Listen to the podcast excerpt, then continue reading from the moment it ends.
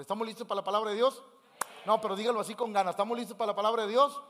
Hoy esta, esta semana estuve meditando mucho en la palabra de Dios, por eso yo le, quiero, yo le quiero invitar a que cuando usted lea la Biblia, diga conmigo, cuando yo lea la Biblia, a veces nosotros queremos hacer nuestro devocional para aquellos que hacen su devocional diario. No, pues hoy voy a leer la Biblia y se agarra. Jehová es mi pastor y nada me faltará. Y en lugares de delicados pastos me haré hacer junto a aguas de reposo, me pastoreará, confortará mi alma. Me guiará por senda de justicia por amor a su nombre. Y aunque ande en valle de sombra y de muerte, no temeré mal alguno, porque tú estarás conmigo. Y usted dice, Señor, háblame. Y Dios dice, ¿cómo te va a hablar, ingrato? Por eso la Biblia no habla de leer, la Biblia habla de escudriñar. ¿Qué es escudriñar? Buscar con cuidado algo. Nosotros tenemos que aprender a, leer la Biblia y a escudriñarla, que es algo glorioso. Hoy esta semana me puse a escudriñar la Biblia y, la verdad vi algo que nunca había visto y hoy quiero hablarle acerca de las dos tormentas que llegan a la vida. Y vamos a ver, por ejemplo, lo que dice la palabra de Dios en Marcos 4, 35 al 41 y quiero que ponga atención. Si alguien le quiere distraer, métale un pellizco santo. Está bien, métale un coscorrón con picayelo, algo, pero, pero no deje que nadie lo, lo, entretenga. Escúcheme, Marcos capítulo 4, versos 35 al 41, aquel día, diga conmigo, aquel día. Cuando llegó la noche, yo les decía a los de la mañana, a ver si puedo platicar con ustedes, yo les decía a, los de la mañana, yo no sé, yo no sé por qué, yo no sé por qué, eh, cuando uno se enferma así bien, bien, bien feo es en la noche. No, no le ha pasado. Que usted dice, ¿por qué en la noche se le antojó esto? ¿O por qué? O cuando un hijo suyo, ¿por qué se te antojó en la noche? Eh, no sé por qué circunstancias a veces, y, cuántos saben que en la noche pues la cosa es más complicada, más difícil. Mire lo que le pasó a aquellos discípulos en la noche, y no solamente en la noche, sino en una travesía. Aquel día, cuando llegó la noche, les dijo Jesús, pasemos al otro. Ahora, ahí le va, ahí le va, escúcheme por favor. Hay palabras proféticas, diga conmigo, palabras proféticas. Y esta palabra es una palabra profética de Dios a sus discípulos. Les dijo, pasemos al otro. En otras palabras, no importa lo que pase, vamos a llegar al otro lado. La palabra profética de Dios siempre se tiene que creer. Yo les digo, escúcheme, si Dios me dijera, si Dios me dijera, te voy a dar esto, pero vas a pasar por luchas, tribulaciones, angustias, muchos de nosotros le diríamos, aquí me quedo. O sea, Dios, escúcheme, Dios muchas veces nos oculta el camino. Solamente nos dice el objetivo, pero no nos dice qué va a suceder en el camino, porque si no muchos nos desanimaríamos. Al ver y conocer el camino, lo que vamos a enfrentar, muchos de nosotros nos desanimaríamos y diríamos, mejor me quedo como estoy, Señor. Por eso Dios siempre nos habla de sus promesas. ¿Para qué? Para animarnos y poner nuestros ojos en lo que Dios ha prometido. Por eso el Señor le decía a sus discípulos, pasemos al otro lado. Y despidiendo a la multitud, le tomaron como estaba en la barca. Y había también con él otras barcas, pero se levantó una gran tempestad de viento y echaban las olas en la barca de tal manera que ya se... O sea, de tal manera que la barca se anegaba. Ahora había un grave problema. ¿Por qué, pastor? Bueno, porque los que iban en la barca eran expertos. Eran pescadores de origen. Sabían cómo se ponía el mar, pero también sabían cómo salir adelante. Pero escuche, pero se levantó una gran tempestad de viento y echaban las olas en la barca de tal manera que ya se anegaban. Verso 38. Y escúcheme por favor. Estaba por levantarse una segunda tempestad, que es la más peligrosa. ¿Cuál pastor? La tempestad del corazón. Las tempestades de afuera mueven las tempestades de adentro. Ahora, ¿cuál es más peligrosa, pastor? ¿La de afuera o la de adentro? La tempestad más peligrosa es la del corazón. Los discípulos. El Señor les dijo, súbanse, trépense y vamos al otro lado. Se subieron, se levantó una grande tempestad. Que esa solamente Jesús se paró y le dijo, calla y él mudece. Pero la otra, ¿quién la detiene? La del corazón. Escúcheme, por favor. Él estaba en la popa. ¿Cómo? Durmiendo sobre un cabezal. Y le despertaron y le dijeron, escuchen las palabras. Quiero que ponga atención en las palabras que los discípulos le dicen al Señor. No tienes. O sea, no te importa, Señor. No tienes cuidado de mí que me estoy ahogando, estoy a punto de hundirme y no tienes cuidado. O sea, prefieres dormirte que ponerme atención. Y yo quiero decirle a la iglesia, ¿alguien se ha sentido así? Yo sé que ahorita todos más a mí espirituales. Pastor, yo siempre. Cierto. Todos hemos sentido de pronto que Dios nos descuida.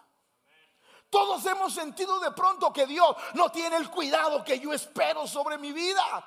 ¿Cómo se sentían estos discípulos, Señor? En lugar de estar remando con nosotros, en lugar de estar haciendo algo, estás dormido. No tienes cuidado, Señor, que estamos, no tienes cuidado de nosotros que perecemos. En otras palabras, Dios, ¿de qué me sirve servirte, amarte, glorificarte si no tienes cuidado de yo le aseguro que muchas personas en muchas situaciones han sentido que Dios no ha tenido cuidado con sus vidas. Muchas veces te has sentido que Dios se ha olvidado de ti. ¿Por qué? Escúcheme, porque lo peligroso no era la tormenta de vientos y tempestades, lo peligroso era la tormenta del corazón las tormentas más peligrosas son las que se desatan en nuestro interior. A los discípulos, escúcheme, después de ver cómo el Señor sanaba a los leprosos, resucitaba muertos, de ver cómo de un pez salió un denario.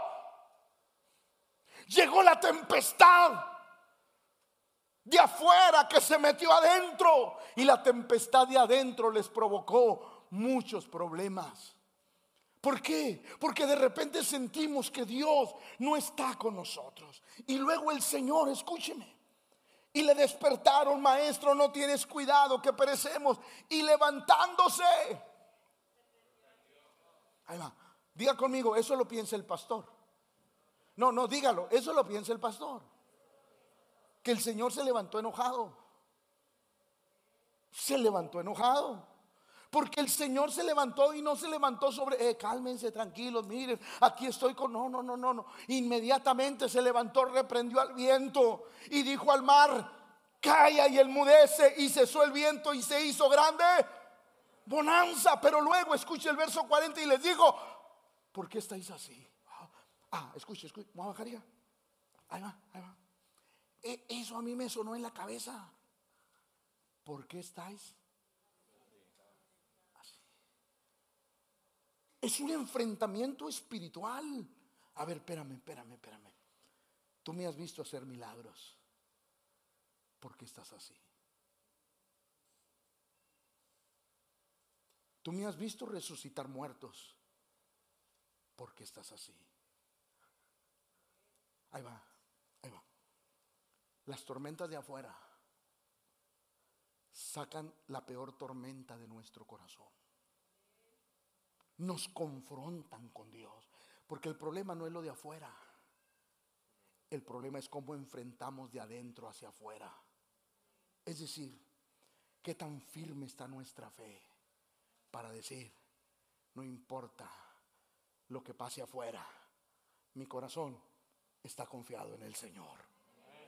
Escuche, ¿por qué estáis así? O sea, el Señor estaba sorprendido porque él pensaba que sus discípulos, su fe había... Pero resulta que su fe no había crecido. ¿Cómo anda tu fe? ¿Cuántos quieren saber cómo anda su fe? Levante la mano el que quiere saber cómo anda su fe. Levántela de, de veras, hombre. Al cabo se echó desodorante. Bueno, ahí le va. Todo aquel que quiere saber cómo anda su fe, agárrese porque le va a venir una tormenta. Porque la única manera de saber cómo estamos por dentro es provocar lo que hay adentro. ¿Alguien me está comprendiendo? Escuche, el Señor les dijo, ¿por qué estáis así amedrentados? O sea, no entiendo tu posición, no entiendo tu fe, no entiendo tu manera de ser. Es más, no entiendo cómo has vivido, por qué estás así. En otras palabras, el Señor le decía, no deberías de estar así. Pero ¿por qué estáis amedrentados? Y luego la segunda que les dice, ¿cómo? No tenéis es como cuando usted le da su domingo a sus hijos y en el domingo usted le dice, ¿y esto para que ahorre? Ahí está, ahí va, para que ahorre. Y luego pasa un año y usted le dice, a ver, mi hijo, venga para acá. ¿Cuánto tiene? De lo ahorro. ¿Cómo? Si te di para que ahorraras, pues no me lo chuté. Jesús, ¿qué esperaba? Que tuvieran. Jesús esperaba que tuvieran. Por eso Él se, se ¿cómo no? O sea, lo que he hecho, los milagros que he hecho delante de ti, no han servido para nada.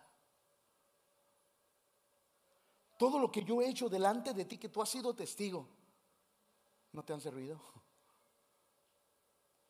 Yo espero, iglesia, que todo lo que usted, lo que Dios hizo con usted en el 2021, le dé confianza, le dé seguridad de que ese Dios continúa con usted este año. ¿Cómo? ¿No tenéis fe? Entonces temieron con gran temor y se decían el uno al otro, ¿quién es? Diga conmigo, ahí está el problema, chato. Ahí estuvo el problema, que no sabían quién era él. ¿Quién es este que aún el viento y la mar le obedecen? Por eso, escúcheme, nuestra relación con Dios debe de ser genuina. Nuestra relación con Dios debe de ser todos los días, porque entre más cerca estás de Él, más lo conoces. Y cuando tú lo conoces, no tienes duda de quién es Él. Y sabes que Él es capaz de detener todas las tormentas en tu vida, porque sabes que Él no es otro Dios. Él es el Dios verdadero, omnipotente, omnisciente, que para Él no hay nada que sea difícil. Diga conmigo, hay que conocerlo. Por eso la tormenta del viento, de la tempestad, no era nada para la tormenta que se desató adentro. ¿Cuántas veces nosotros nos hemos enfrentado a eso? Ahora las tormentas no llegan solas, eso lo dijo el profeta Abimael Salas. ¿No se ha fijado cuando usted no se levanta a la oración, pero sí se levanta a ver el noticiero? Cuando, cuando Abimael Salas dice, y vienen, vienen eh, fuertes lluvias acompañadas de... Las lluvias no llegan solas, las tormentas no llegan solas. A veces vienen con truenos, truenos son los que se oyen. Relámpagos son los que se, se ven. Rayos son los que caen. Granizo o vientos las tormentas nunca llegan solas.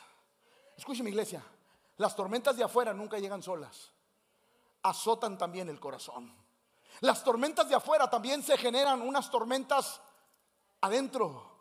Y, la más peligrosa de las tormentas es la que se genera adentro del corazón. Job, Job lo decía de esta manera en la traducción en lenguaje actual. Dice, tiemblo ante la tormenta y siento que el corazón se me sale del pecho. ¿Cuántas veces hemos estado angustiados por lo que vivimos? ¿Cuántas veces nos hemos preocupado de más por lo que vivimos y nos olvidamos que el Señor está en nuestra barca? Escúcheme, ¿cuántas veces ha sido peor la tormenta de adentro que la tormenta de afuera? Nos ha pasado, el proverbista decía, la esperanza que se demora es tormenta del corazón, pero árbol de vida es el deseo cumplido. Las tormentas de la vida desatan las peores tormentas en el corazón. Por eso le quiero enseñar las tormentas que se desatan en nuestra vida y de las que tenemos que tener cuidado. Número uno, cuando sientes que Dios no cuida de ti. Y va la pregunta, va la pregunta. ¿Alguna vez tú has sentido que Dios no cuida de ti? A ver, a ver. Vamos a ser honestos, iglesia. Las mentiras se, quedaron allá afuera, aquí adentro. ¿Alguna vez has sentido que Dios no cuida de ti? ¿Este pastor alguna vez ha sentido que Dios no cuida de él? Sí. Ahí este es el pastor. ¿Y luego qué? Soy humano. A veces yo he sentido que Dios no cuida de mí. Imagínense los discípulos en la barca, teniendo a Jesús ahí, pero estaba dormido. Y ellos le dijeron, Señor, no tienes cuidado de nosotros que perecemos. No tienes cuidado de lo que estoy viviendo, Señor. No tienes cuidado de lo que me está pasando. No tienes cuidado, Señor, de lo que estoy viviendo. La nueva traducción viviente dice, Jesús estaba dormido en la parte posterior de la barca con la cabeza recostada en una almohada. Los discípulos lo despertaron. Maestro, no te importa que nos ahoguemos, gritaron. O sea, no te importa lo que yo estoy viviendo y creo que a veces todos de alguna o de otra manera lo hemos vivido. Hemos sentido que Dios no nos cuida. Señor, ¿por qué me pasa esto? Porque ahí le va, iglesia, iglesia. Todos decimos, Señor, oro, ayuno, leo la Biblia, diezmo, eh, eh, ofrendo, doy promesas. ¿Por qué me pasa esto? Porque nada tiene que ver lo que tú haces con lo que sucede en el interior. La gente piensa que porque diezma y ofrenda, Dios no va a hacer que nada suceda. Usted está equivocado. Diezmamos, ofrendamos por amor y por obediencia. Pero lo que resulte dentro de nuestro corazón es nuestro propio deseo. Es decir, quiero explicarme eso. Cuando nosotros decimos, Señor, yo en ti confío, no importan las tormentas que se desaten afuera. Es más, les quiero decir algo y prométanme las hermanas que no se van a enojar. Levante la mano todas las hermanas casadas y diga, voy a aguantar, pastor. Chipote con sangre, sea chico, sea grande. Hermanas, tú levantaste la mano porque no te vi.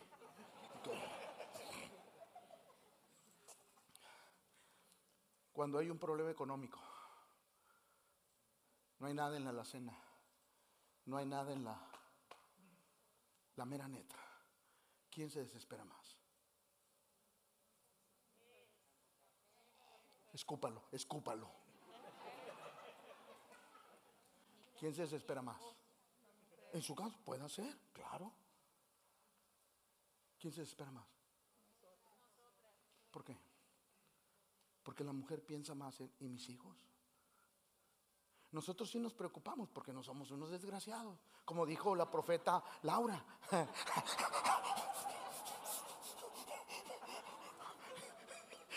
se me salió amor, perdóname, dame de comer al rato así. o sea, sí nos preocupamos, pero nos preocupamos de otra. Pero ahí va, ahí va, ahí va. Las mujeres las mujeres cuando falta la alacena, cuando no hay, no hay despensa. ¿Y ahora qué vamos a tragar, viejo? Lárgate, lárgate, vete a buscar otro trabajo, vete a buscar doble turno, triple turno, es más, no venga, pero trae de comer. Y los hombres dicen,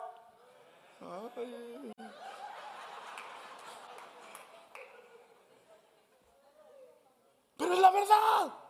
En la verdad, las mujeres se preocupan más por eso. Los hombres tenemos otra forma. Ahora, si su familia sufre escasez porque usted es un flojo, usted tiene un problema. Pastora, aquí, estoy, pastor, esperando la provisión del Señor. No, Señor, no de un mal testimonio, póngase a trabajar. Se tenía que decir y se dijo. Culpan a Dios. No, pastor, yo aquí estoy esperando al Señor y el Señor, ¿yo qué culpa tengo? Dios bendice lo que hacemos, no lo que no hacemos. ¿Alguien me está oyendo? Dios bendice lo que hacemos, no lo que no hacemos. Pero ahí le va. La mujer entra en esa desesperación por sus hijos. El hombre tiene otra mentalidad, sí, ahorita sale, ahorita sale, ahorita sale. Pero imagínense, dígame, dígame, que esas tormentas de escasez no generan hasta divorcios. Las peores peleas en el matrimonio, porque hubo falta de economía. Sí. Se, despierta algo. ¿Por qué? Porque no hemos aprendido a controlar la tormenta que trajo la escasez no llegó sola, trajo una preocupación interna y te olvidas de lo que Dios dijo, mozo fui, y he envejecido, pero nunca he visto un justo desamparado, ni hijo de su simiente que mendigue pan. En otras palabras, las tormentas de afuera a veces desatan las peores tormentas de nuestro corazón. Escúcheme, y nos damos cuenta de la condición espiritual en la que vivimos. Por eso, ¿qué tan, qué, qué tan prudente es aprender a controlar las tormentas que se generan adentro? El salmista de pronto tenía esas ideas. ¿Por qué estás? Imagínese Por eso yo me desespero cuando la iglesia, los creyentes, pastor, estoy solo. Cállese la boca, usted no está solo. Porque el Espíritu Santo está con usted todos los días hasta el fin del mundo. Por favor, necesitamos conocer la fidelidad del Todopoderoso. Sí, el salmista decía, ¿por qué estás lejos, oh Jehová? ¿Por qué, Señor? ¿Por qué cuando más te necesito no estás conmigo? Porque ahí le va. La gente relaciona la ayuda de Dios con que algo se cambie, con que algo se mueva, con que alguien vaya y te dé. La gente relaciona la ayuda de Dios con eso, pero yo quiero decirle algo más poderoso. Sabes, la ayuda de Dios muchas veces no tiene que ver con resolver lo que estás viviendo. La ayuda de Dios tiene que ver con hacerte fuerte para que soportes lo que estás viviendo, porque otro se volvería loco, pero tú estás aquí levantando tus manos y adorando al Rey de reyes y Señor de todos los señores, porque el Señor está trabajando en tu interior. La gente de pronto no lo entiende. Señor, ya quiero que calmes esto y Dios te dice, aún la tormenta de tu vida no has aprendido a controlarla. Porque si hay algo que Dios quiere, iglesia, es que las tormentas de adentro nosotros las aprendamos a controlar que no perdamos los estribos. El salmista decía, ¿por qué estás lejos, oh Jehová? Escuche lo que sigue. Y te... ¿Lo puede leer, por favor? Sirve que me da permiso tomar agua. Léalo.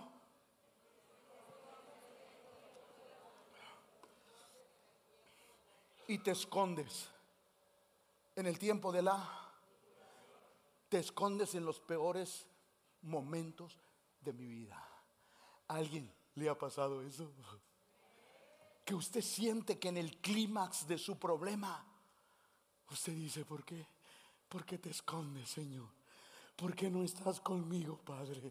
¿Por qué no estás aquí a mi lado? Si supieras cuánto te necesito. Y yo quiero decirle algo, en el tiempo preciso, Él se va a levantar y va a intervenir para ayudarle. Mientras tanto, usted aprenda a controlar la tormenta interior que se desató en su corazón. Sí, de pronto no nos damos cuenta que el Señor nos quiere calmar las tempestades de adentro. El salmista decía, te escondes en el tiempo de la tribulación. Es decir, cuando más te necesito, Señor, tú te alejas de mí. Yo quiero decirle, iglesia, muchas veces nos hemos sentido así, que en el clímax de nuestro problema, eh, eh, eh, en el peor momento, nos sentimos como que estamos abandonados. Pero yo quiero decirte, es cuando Dios está más cerca de ti, porque Él está vigilándote que tu corazón no se quiebre, que tu corazón no se haga pedazo. Y cuando tu corazón está a punto de hacerse pedazo, su protección viene sobre tu vida para que sigas adelante, porque Él es bueno y para siempre es su misericordia. Alguien tiene que decir amén a eso.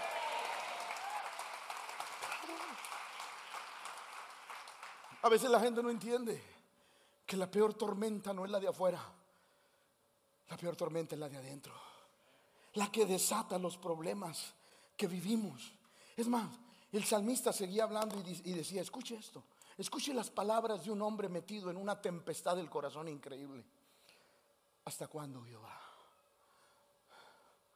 ¿Hasta cuándo, Señor? ¿Hasta cuándo voy a estar así?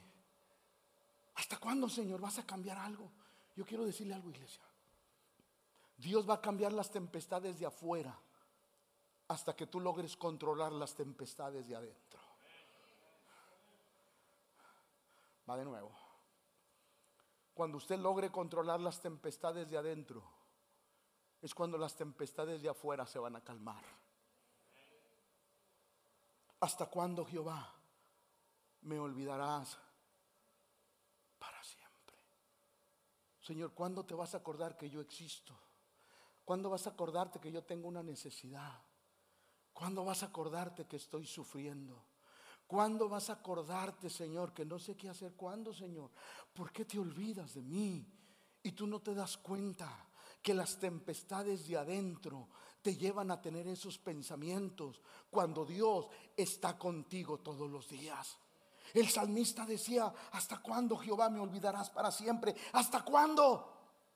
Esconderás tu rostro de mí. A todos los que somos padres, que vimos a, nuestros hijos empezar a gatear y a caminar. Yo quiero decirle, cuando tu hijo, cuando tu hijo empezaba así a pararse y se caía, ¿qué hacía? ¡Ah! ¡Ah! Y ahí vas tú. Y luego, cuando tú lo veías que lo intentaba, se caía y tú no decías nada, el chiquillo. Pues no venía, pues se levantaba solo. ¿Sí o no? Es que sabes una cosa, a veces sentimos eso, porque Dios está desesperado porque empecemos a caminar solos. Porque el Señor dijo a través del apóstol Pablo, porque ustedes ya deberían de ser maestros, pero aún son. Porque las tormentas de adentro todavía lo siguen controlando. Necesitamos aprender a controlar lo que vivimos adentro para lo de afuera se vaya en el nombre del Señor. ¿Hasta cuándo esconderás tu rostro de mí? ¿Hasta cuándo? Pondré consejos en mi alma con... ¿Me deja explicarle eso? Los que dijeron amén, vengan, los demás se van a quedar con la duda para que se les quite. Escuche esto, escuche. ¿Hasta cuándo pondré consejos en mí? con tristeza en mi corazón. Ay, alma, eso es lo que te tocó vivir. Ni modo, ni modo, ni modo. Así es esto. Así debes de aprender a caminar y a vivir. Así.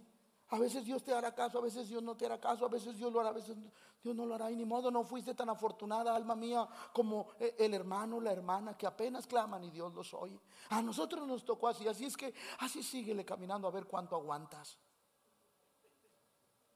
Escúcheme, iglesia. El salmista hacía eso. ¿Hasta cuándo pondré consejos en mi alma? Con tristeza en mi corazón cada día. Y luego, ¿hasta cuándo? Será enaltecido mi enemigo sobre mí. Wow. ¿Hasta cuándo, Señor, vas a dejar que el enemigo me dé revolcada tras revolcada tras revolcada? ¿Hasta cuándo vas a dejar que las cosas no funcionen, Señor? ¿Hasta cuándo? El salmista tenía un problema dentro. El salmista tenía un grave problema en su interior. Él estaba pensando que Dios lo había abandonado cuando Dios estaba cerca. Por eso, iglesia, esta mañana le quiero dar el mejor consejo. Nunca piense que Dios está lejos de usted. Siempre entienda que el Señor está a su lado como poderoso gigante que no te va a dejar, no te va a desamparar, que siempre está ahí. Pero es como un padre que te quiere ver crecer. La iglesia tiene que comprender eso, Job. Mire lo que le pasó a Job, más ahora que el mal ha venido sobre ti, te desalientas. Y cuando ha llegado hasta ti, te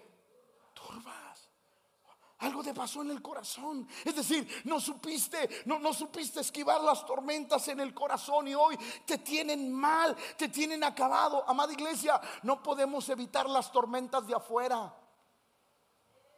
No podemos, nadie de los que estamos aquí podemos evitar las tormentas de afuera, pero sí podemos evitar las tormentas de adentro. Las tormentas de adentro deben de estar bajo nuestro control. Hey, va de nuevo. Las tormentas de adentro deben de estar bajo nuestro control. Las tormentas de afuera no tenemos control de ellas.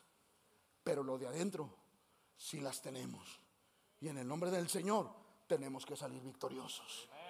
¿Por qué? Ah, escuche, escuche. Se levantan las tormentas. Diga conmigo, se levantan las tormentas. La peor tormenta es la espiritual, la del corazón, la que llega. El salmista decía, mírame, y ten misericordia de mí porque estoy, porque estoy. ¿Cómo se sentía? Solo. Las tormentas de la vida nos hacen sentir que peleamos solo, que no hay nadie a nuestro lado cuando el Señor camina con nosotros. Por eso me encanta cómo el apóstol Pedro le enseñaba a la iglesia a lidiar con esas tormentas, echando toda vuestra ansiedad sobre, porque Él tiene cuidado de ti. Ese Pedro que iba en la barca que dijo, Señor, no tienes cuidado, con el transitar del tiempo se dio cuenta que los ojos del Señor están sobre los fieles de la tierra, que los ojos de Dios permanecen sobre nuestra vida. Echa toda tu ansiedad sobre Él, porque Él tiene cuidado de ti. Ah, pero el salmista con los años lo comprendió. Me invocará y yo. Pero mire lo que sigue. Con él estaré yo. No, no, no, dígalo, dígalo. Con él estaré yo. En la tempestad, en el viento, en la barca. ¿No estaba Jesús ahí? Va de nuevo. En la, en la tempestad, en el viento, en la barca. ¿No estaba Jesús ahí? Así es. Con Él, con Él estaré yo en la angustia. Mi amado hermano, en lo que tú estás viviendo, Dios está contigo. Ahí va. ¿Sabes por qué te lo digo? Porque sigues de pie. Porque sigues amando a Jesús.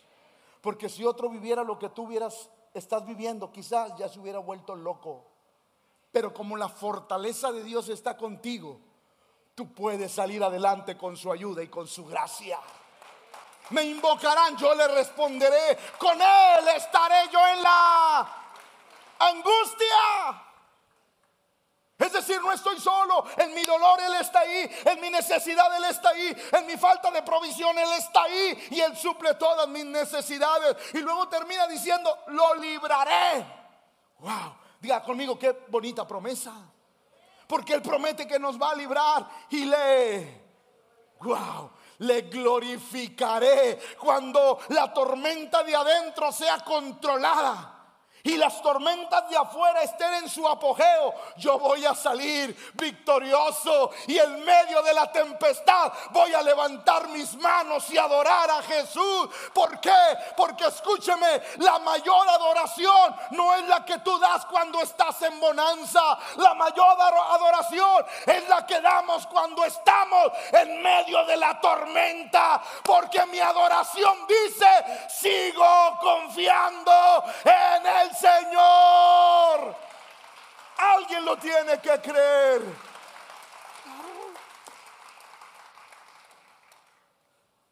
Por eso el Señor afirmó a sus discípulos, he aquí yo estoy con vosotros todos los días hasta el fin del mundo.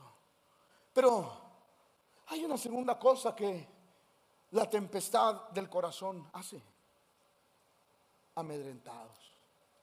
¿Qué les dijo el Señor? ¿Por qué estáis? O sea, no te conozco.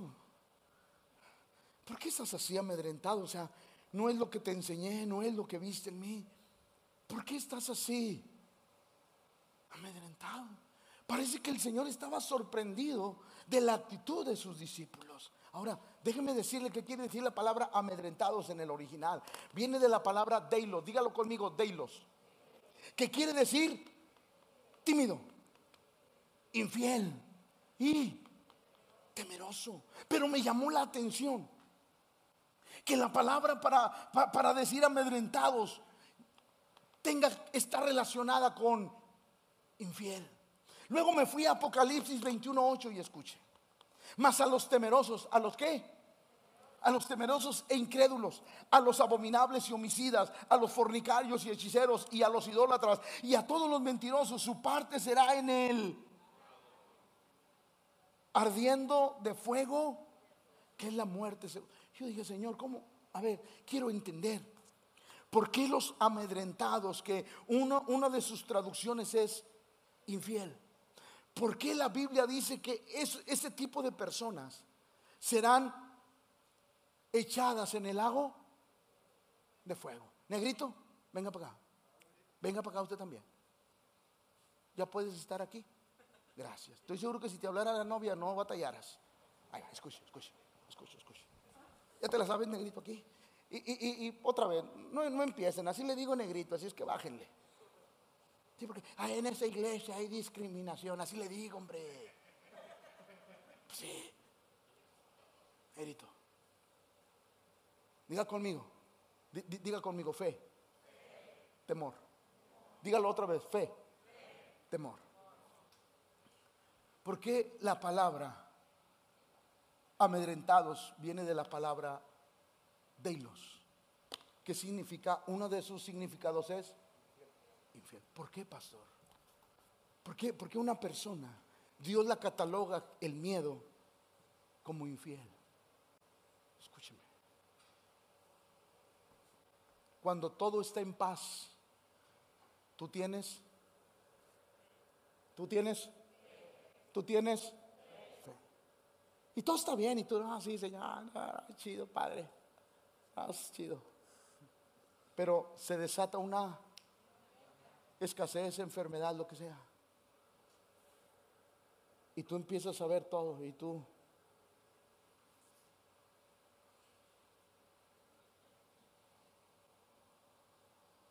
abrazas él. Abrazas él. Abrazas él. ¿Qué hiciste? ¿Qué fuiste? Porque el Señor espera que aún en la tormenta tú sigas. Hey, le estoy hablando. Que aún en la tormenta tú sigas. Pero Dios no quiere que en la tormenta Por eso la Biblia dice que los aquellos que tienen que están amedrentados, aquellos que viven en un constante estoy bien aquí. Estoy mal acá. Todo está bien, todas las necesidades suplidas aquí. Tengo necesidades acá, porque Dios les llama Dios les llama y la Biblia dice Apocalipsis que los infieles, su parte será en el lago fuego. Por eso nosotros, escúcheme, la Biblia habla, ya no te voy a promocionar todo el culto. La, Biblia habla, la Biblia habla de un hombre, de un hombre que edificó su casa sobre la... Y vinieron ríos, soplaron vientos y dieron con ímpetu en aquella casa, pero la casa no porque adentro no se generaron tormentas, porque su confianza estaba en el Señor. El Señor era su escudo, su pronto auxilio en las tribulaciones. Él sabía en quién había confiado y que era poderoso para guardarlo en el peor día de su vida. Cuando nosotros, las emociones están bajo control, cuando la tormenta de afuera no genera una tormenta aquí adentro, las tormentas van a pasar muy rápido. Por eso no podemos rendirle honor al temor y mucho menos permitir que nos arrodille como si lo adoráramos. Hay creyentes que viven en temor, están en una cárcel espiritual. Le quiero, le quiero decir algo. ¿Usted cree que de pronto no me dan ñañaras? Como dijo el chavo del ocho. ¿Usted cree que de pronto no me dan ñañaras? Saber que vamos a pagar dos rentas. ¿Usted cree que este pastor de repente no, no duerme? Porque ¿cómo le vamos a hacer, Señor? ¿Y de dónde vamos a sacar tanto dinero para las dos rentas, Padre? Y luego para construir, ¿cómo lo va a hacer, Señor? ¿Usted cree que no? ¿Usted cree que no tengo temores? Va de nuevo, ¿usted cree que no tengo temores? como el temor de ahorita que mi esposa no me debe comer. Claro que tengo temores. Pero yo he aprendido algo en el Señor. Que el temor no me puede paralizar. Se vale tener miedo. Lo que no se vale es que te detengas. Va de nuevo. Se vale tener miedo. Lo que no se vale es que el miedo te detenga. Eso no se vale. Muchos viven en la cárcel espiritual porque viven amedrentados todo el tiempo, viven con el temor encima. Es más, hay gente, le digo, le digo, le digo, le digo, yo sé que les encanta el chisme, les digo. Hay gente que no sirve Porque dice, ay pastor, no, no, no, no. Es que la experiencia me ha demostrado que cuando yo sirvo, el diablo se viene con todo, pastor. Apenas empiezo a servir, a orar, a venir más a la iglesia, a ayunar. No, hombre, se desatan los problemas, pastor. Mire, mejor así calmaditos. Yo quiero decirte, tu vida espiritual nunca va a crecer. Porque vives encerrado en temor. Y nunca el temor ha bendecido a nadie.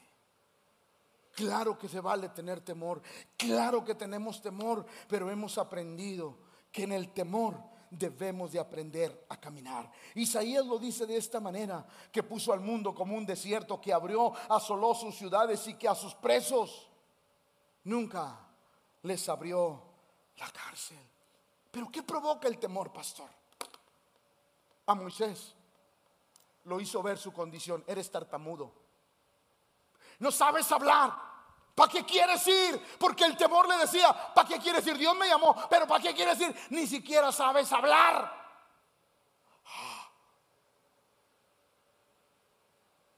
A Elías, a Elías el temor lo hizo pensar que era el único, que era él.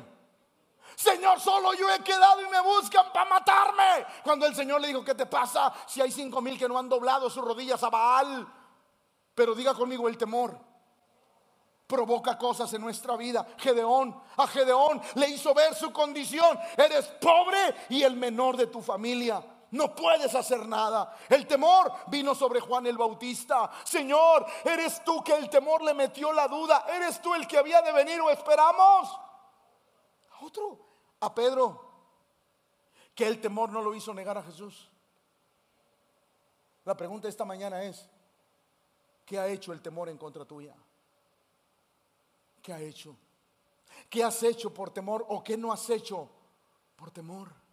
El temor te ha paralizado. El temor ha venido a tu vida.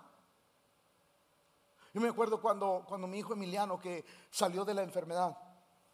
Nosotros como familia, yo tenía la costumbre que todos los sábados que llegaba en mi trabajo, vámonos, agárrense, arréglense y vámonos. Nos íbamos, por ejemplo, a un lugar que se llamaba Jungle Gym.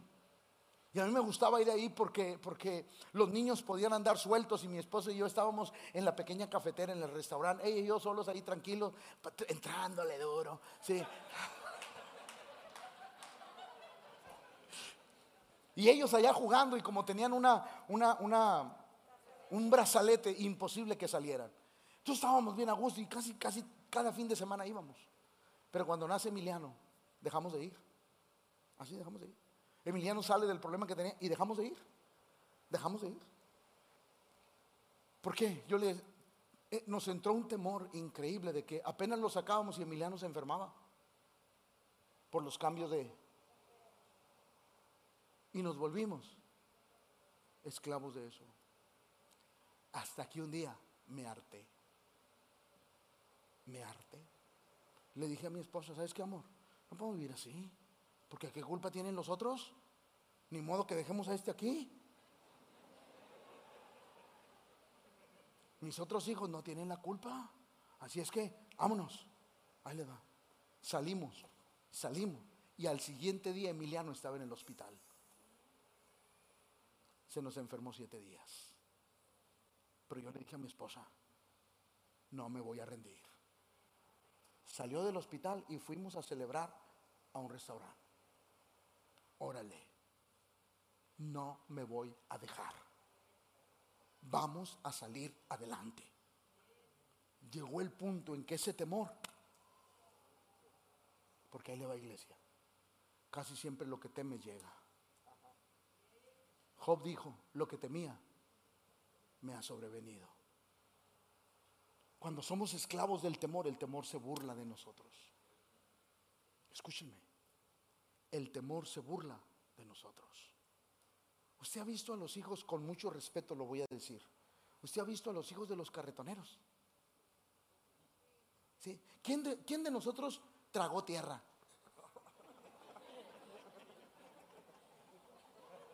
¿Quién de nosotros se revolcó en el lodo? ¿Sí o no? La neta, ¿sí o no? ¿Quién de nosotros salíamos con una camisilla en tiempo de frío? ¿Sí o no? ¿Qué te estoy diciendo? No hay temor. Hoy los papás apenas cambia el tiempo y no sacan a sus hijos. Y sus hijos se vuelven tan enfermizos porque no comieron tierra.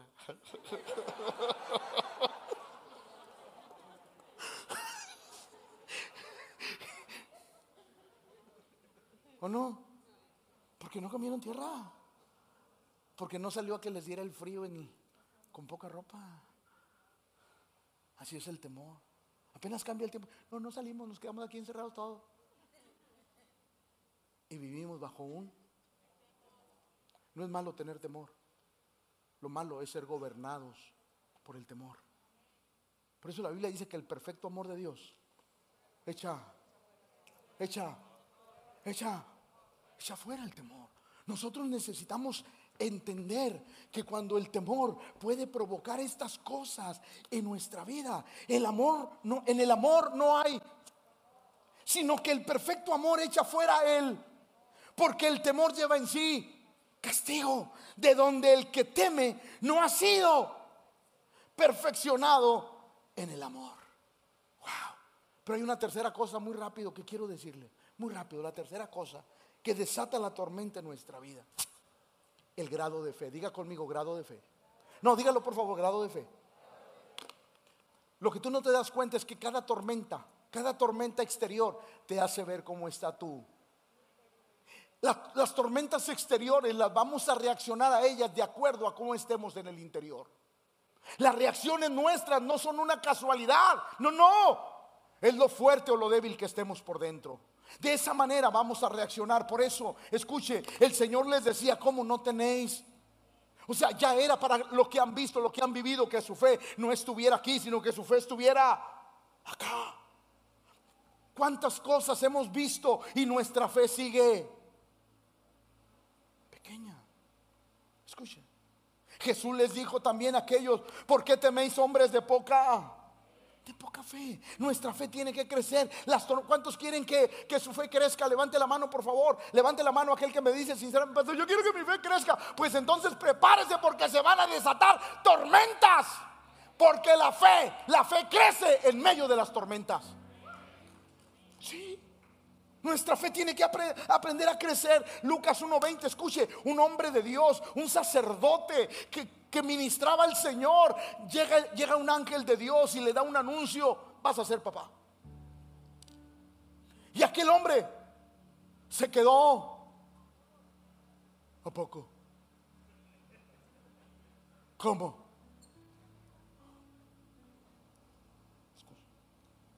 Miren la sentencia de Dios. Y ahora quedarás y no podrás hablar hasta el día en que esto se haga. Por cuanto no creíste a mis palabras, las cuales se cumplirán a su tiempo. Qué feo cuando el creyente se queda mudo, porque no puede declarar las grandezas de Dios. Qué feo cuando el creyente se queda, hermano, Dios te va a bendecir. Ojalá. Hermano, creo que Dios va a hacer algo glorioso en tu vida. Pues a ver si lo vemos, hermano. Ojalá y te quedes mudo. Y cuando suceda lo que Dios dijo que iba a suceder, glorifiques el nombre del Señor.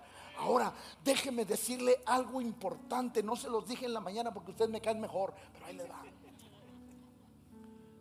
se quedó mudo? Qué Dios le tuvo que cerrar la bocota? ¿Por qué? Porque todo lo que está escrito es por algo. Ahí va. ¿Quieres saber por qué Dios le cerró la bocota? Los espero el próximo domingo.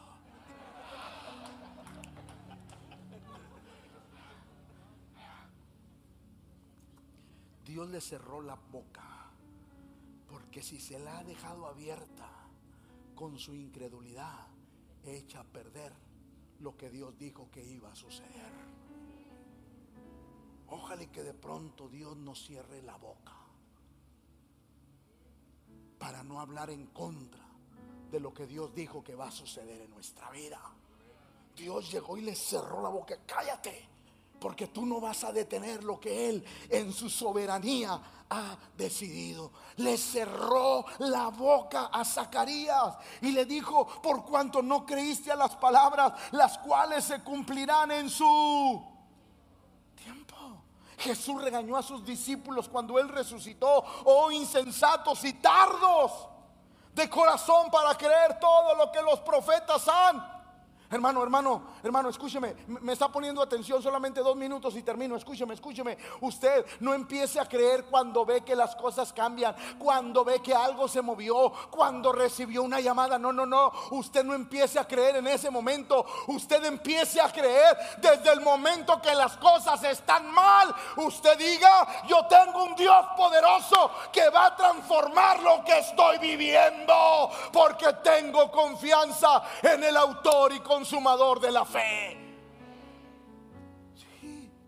Ay, pastor, mire, pues cuando yo vea que algo se mueve, tú vas a creer. No, nunca se va a mover nada. Porque no es el deseo de Dios. Por eso nosotros necesitamos avanzar en la fe. Y yo en la Biblia veo que hay tres tipos de fe, poca fe, mucha fe y gran fe. Poca fe, yo sé que Dios, yo sé que Dios lo puede hacer, pastor. Mucha fe, pastor, yo sé que Dios lo hará. Pero ¿cuál es la gran fe? Pastor, yo sé que Dios ya lo está haciendo. Y esa fe es la que debemos de tener todos los que estamos aquí.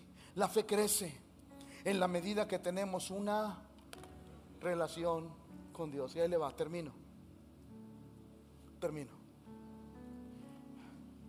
Para que las tormentas de la vida no se desaten en el corazón, tenemos que tener una profunda relación con Dios.